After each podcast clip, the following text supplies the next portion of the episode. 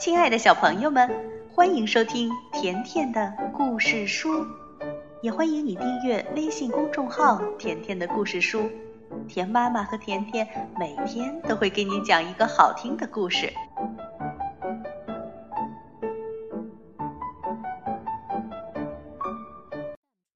亲爱的小朋友们，会唱歌的咖啡沫第十三集来了。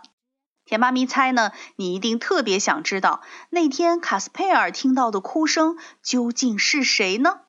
那我们赶紧来听这一集《灵蝉的秘密》。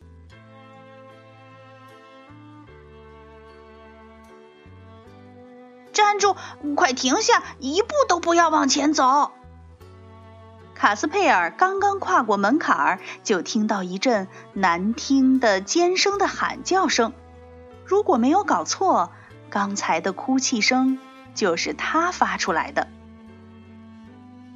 卡斯佩尔应声站住了，在手提风灯的光影里，他发现自己走进了一个小小的拱形的地下室。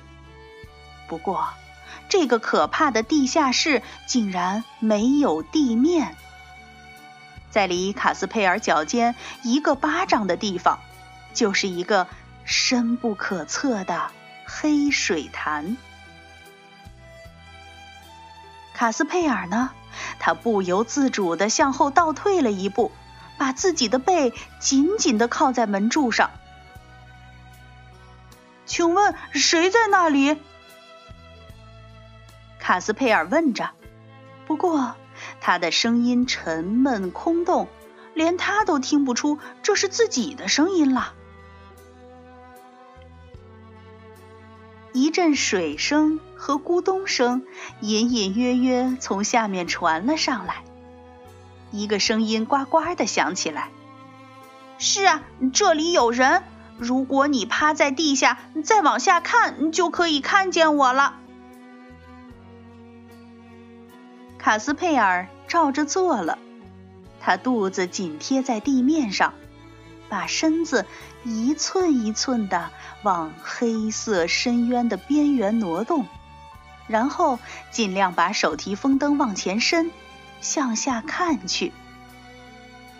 你在哪里？我怎么看不见你？我在下面的水里。你再把灯放下来一点儿。黑水潭里有什么东西在游动？那东西有一双鼓鼓的眼睛，还有一张宽宽的嘴巴。那东西呱呱地说：“嗯嗯，现在呢？现在你该看见我了吧？”“哦，现在我看到了。”卡斯佩尔说。“那你看我像什么？”如果你再小一点儿，我会说你是一只蛤蟆或者一只青蛙。哦，你搞错了，我是一只灵蝉。哦，灵蝉，卡斯佩尔心里想着。作为一只灵蝉，你的个头也太大了吧？那你在下面干什么呢？我在等待。等什么？等待有人把我救出去。你应该知道，其实我并不是灵蝉，而是……而是什么？我不知道我该不该信任你。这个不承认自己是灵蝉的东西呱呱的说：“你你是茨瓦克曼派来的吗？”“不是。”卡斯佩尔说：“他不知道我到这儿来。”茨瓦克曼今天去布克斯特呼德同行那里了。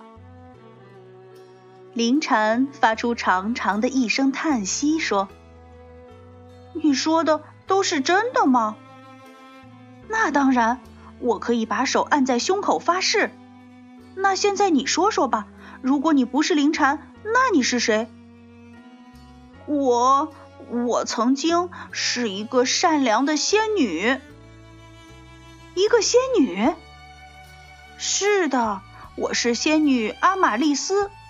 我被变成灵蝉，困在这个可恶的黑水潭里，已经整整七年了。斯瓦克曼对我施了魔法，把我关在这个地方。七年了，卡斯佩尔叫了起来：“太可怕了！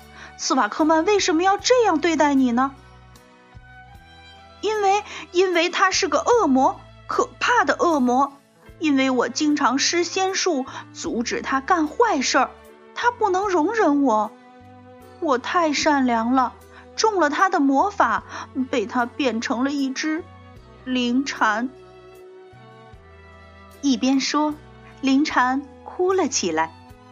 这个被施了魔法的仙女哭得很伤心，大颗大颗的眼泪从她灵蝉脸上滚落下来。卡斯佩尔很想安慰她，她实在太可怜了。可是他能帮他什么呢？卡斯佩尔问：“我能帮助你吗？”“ 能，你能。”灵蝉抽泣着，用前爪擦了擦眼睛。“你只要帮我弄来一种草药，它叫仙女草，它们生长在离这里几个小时路程的石楠草地里。只要你弄来一点仙女草，用它碰一碰我的身体，我就恢复自由了。”这种仙草可以解除一切魔法，你能帮我去找吗？嗯，你为什么不说话呢？因为卡斯佩尔噎住了。说呀，因为什么？因为我无法离开这里，我也是被抓到这个魔法城堡来的。现在我把一切都告诉你吧。卡斯佩尔把昨天晚上的冒险经历仔细说给仙女听。他三次想逃跑，三次都没有成功。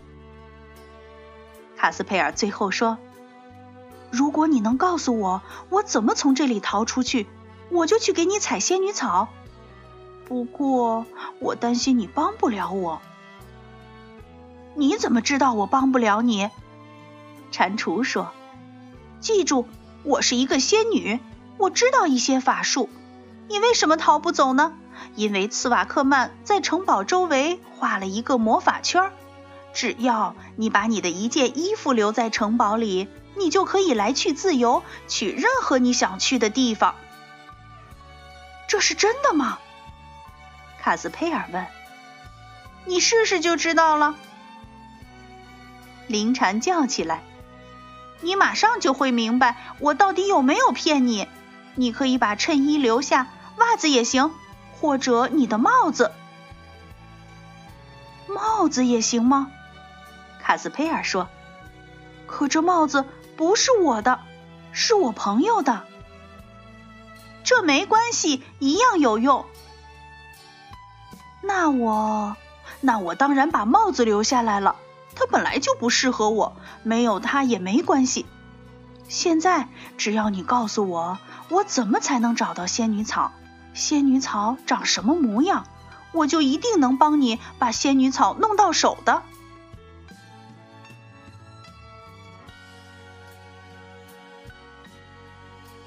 小朋友，真没想到，对吗？卡斯佩尔在大魔法师的城堡里。居然认识了一位被施了魔法的仙女，那接下来他能离开城堡找到仙女草吗？别忘了继续来收听《会唱歌的咖啡墨汁》第十四集。好了，再见吧。